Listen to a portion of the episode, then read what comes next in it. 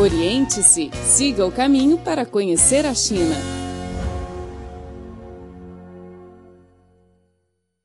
Caro ouvinte, seja muito bem-vindo a mais uma edição do programa Oriente-se. Hoje teremos duas reportagens, respectivamente, sobre uma motorista do ônibus número 1 na cidade de Beijing, capital da China, e depois vamos ouvir uma reportagem sobre os trabalhos relacionados com o cuidado e tratamento médico aos idosos na China.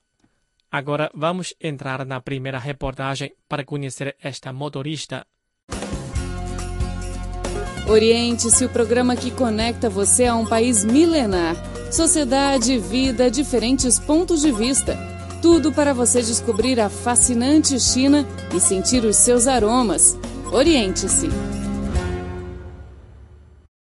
Apesar de já estar na primavera, a cidade de Beijing ainda está com frio de rachar, com temperaturas perto de zero. Por volta das seis e meia da manhã, o centro de controle de Laoshan, situado no oeste da capital chinesa, já está bem movimentado. Daqui sai o ônibus número 1, um dos mais cheios na hora do pico. O percurso do número 1 segue a Avenida Chang'an, avenida principal de Beijing. Chang Hongxia, motorista deste trajeto, está se preparando para mais um dia de trabalho.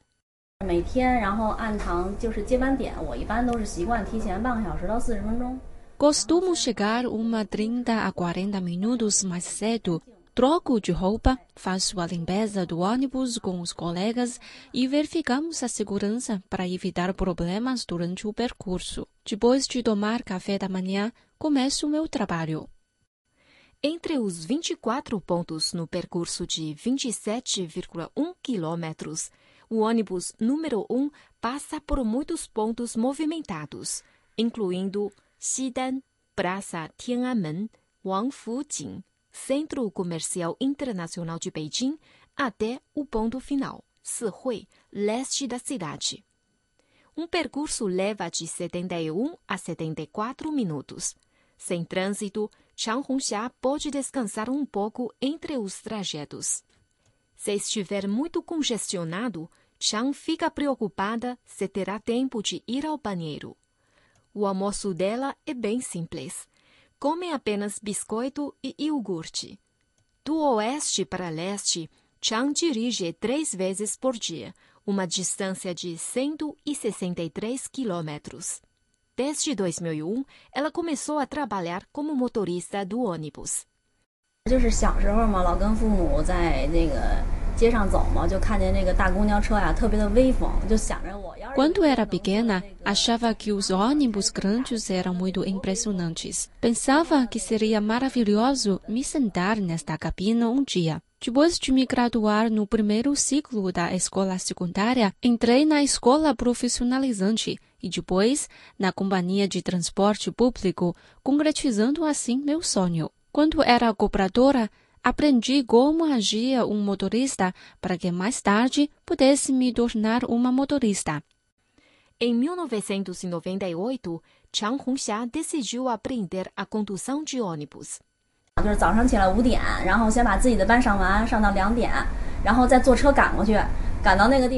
Naquela época, começava a trabalhar às 5 horas da manhã e ia para a autoescola às 2 da tarde.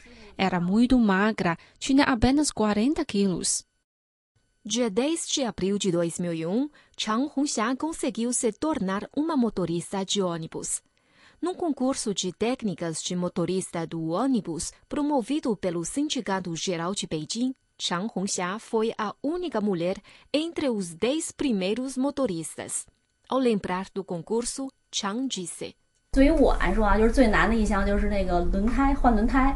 像咱们这个车的那个轮胎，将近也得有将近一百多斤吧。Para mim, o mais difícil era trocar pneu.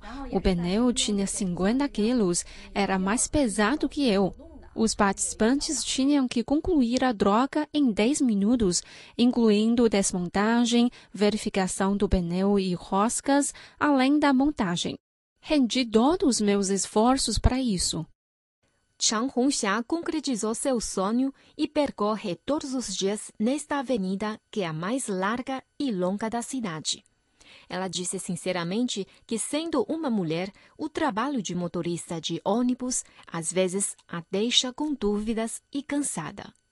天天的又起早贪黑的，又不能像人家似的穿漂亮的衣裳，我们都是比别人多穿一。 Todos os dias começo a trabalhar muito cedo e termino muito tarde. Não posso vestir roupas bonitas como outras mulheres e sempre vestimos roupas mais grossas do que normal por nos levantarmos muito cedo. As empregadas precisam ainda da companhia dos familiares se começarem o trabalho às 5 horas da manhã. Apesar do trabalho árduo, Chang Hongxia sente-se alegre ao ser reconhecida pelos passageiros.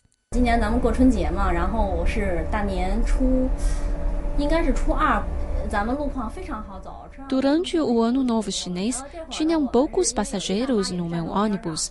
Quando chegou a Yuquanlu, uma vovó me entregou duas balas como presente de ano novo o que foi uma experiência muito agradável para mim, mesmo que para muitos não seja nada demais. Chang disse que ela tem muita sorte. Nestes anos que vem trabalhando, muitas melhorias têm sido feitas no seu setor.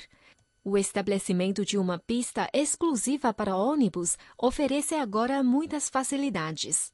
Na verdade, a equipe do ônibus número 1 ainda conta com 16 motoristas mulheres como Chang Hongxia.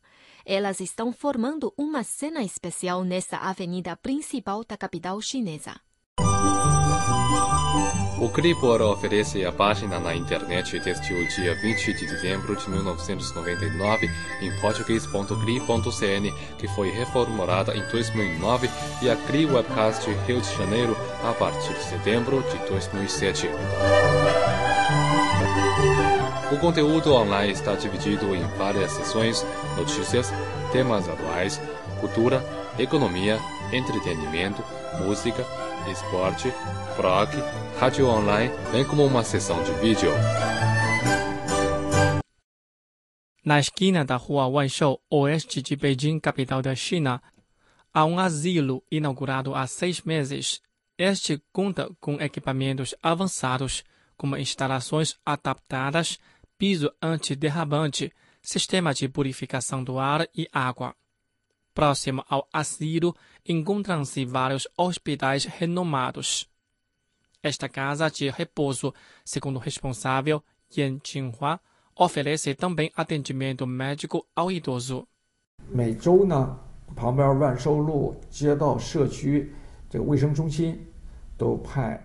Todas as semanas, o Centro de Saúde da Comunidade da Rua Wanshou envia médicos para que os idosos possam se consultar.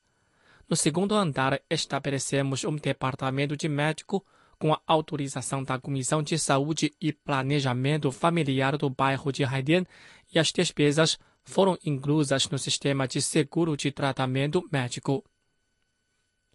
A senhora Wen, de 86 anos, adoeceu e perdeu a mobilidade. O marido dela, o senhor Wu, de 85 anos, apesar de melhor que a esposa, também precisa de cuidados. Para não perturbar e cansar a filha, o casal decidiu mudar para o asilo.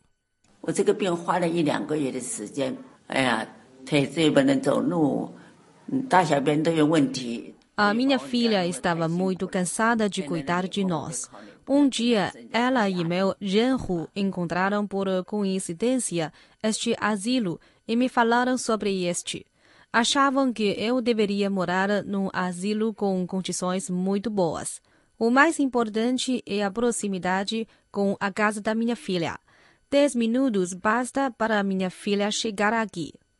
A situação do casal é um retrato da China. Segundo estatísticas, em 2005, a população acima de 60 anos chegou a 145 milhões sendo 11% da população total do país, enquanto o valor destinado ao setor chegou a 220 milhões e 16 em 2015.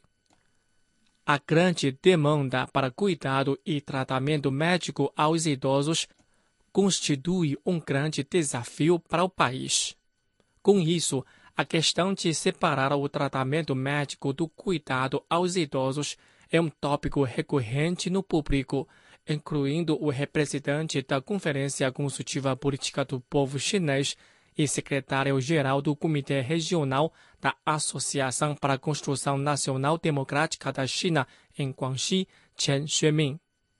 如果你养老机构跟医疗机构是完全脱节的，你就说相互之间。 A separação das instituições de tratamento médico e asilos dificulta o cuidado completo aos idosos. As clínicas não vão tomar conta deles e os asilos, por sua vez, não podem fornecer tratamento médico. Por isso, devemos combinar estes dois aspectos. Em 2013, Chen entregou uma proposta à CCPPCH sobre a construção de um modelo de cuidado aos idosos que corresponde à realidade do país, destacando a combinação de tratamento médico e cuidados básicos com a terceira idade.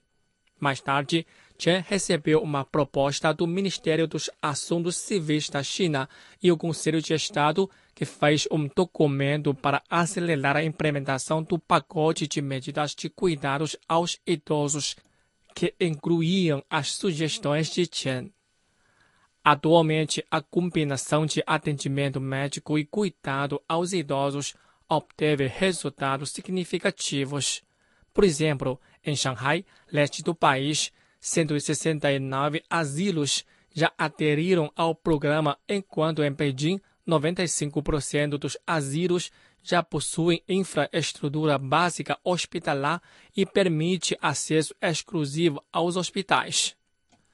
Durante a quarta sessão da 12ª CCPPCH, encerrada recentemente, a diretora da Comissão Nacional de Saúde e Planejamento Familiar, Li Bin, falou sobre a popularização deste novo programa para a terceira idade em diversos locais do país. 目前呢，已经开展了试点工作，呃，要求各地在医养结合方面。 Já começamos os trabalhos piloto, exigindo o lançamento das políticas relacionadas com o investimento, a aprovação do uso da terra, impostos intelectuais e informatização para a combinação dos cuidados e tratamentos médicos aos idosos. Além disso, promovemos a integração dos recursos, abrindo hospitais especializados em geriatria, instituições de recuperação e cuidados a longo prazo, assim como apoio aos asilos na criação de um departamento de tratamento médico oferecendo serviços integrados aos idosos. Apesar disso, ainda há alguns locais em que é difícil implantar este modelo, porque os departamentos governamentais responsáveis pelo tratamento médico e cuidado aos idosos são diferentes. Por isso, Chen entregou este ano mais uma proposta sugerindo a integração dos serviços de tratamento médico social. 最理想的模式是先办一家大型医院，具有养老功能。 O modelo ideal é estabelecer um grande hospital que possui também a função de cuidados aos idosos. Com base neste tipo de hospital, podemos estabelecer uma instituição mais completa de cuidado aos idosos que abrirá filiais nos condomínios. A proposta de Chen visa oferecer melhores serviços aos idosos e a CCPBCH permite uma plataforma para os representantes tragam mais propostas para solucionar os problemas relacionados com a vida da população. O Cribor oferece a página na internet desde o dia 20 de dezembro de 1999 em português.cri.cn, que foi reformulada em 2009, e a Cri Webcast Rio de Janeiro a partir de setembro de 2007. O conteúdo online está dividido em várias seções: notícias, temas atuais, cultura, economia, entretenimento, música, esporte, blog, rádio online, bem como uma seção de vídeo. Caro ouvinte, assim tivemos o programa desta semana. Muito obrigado pela sua sintonia e até a próxima.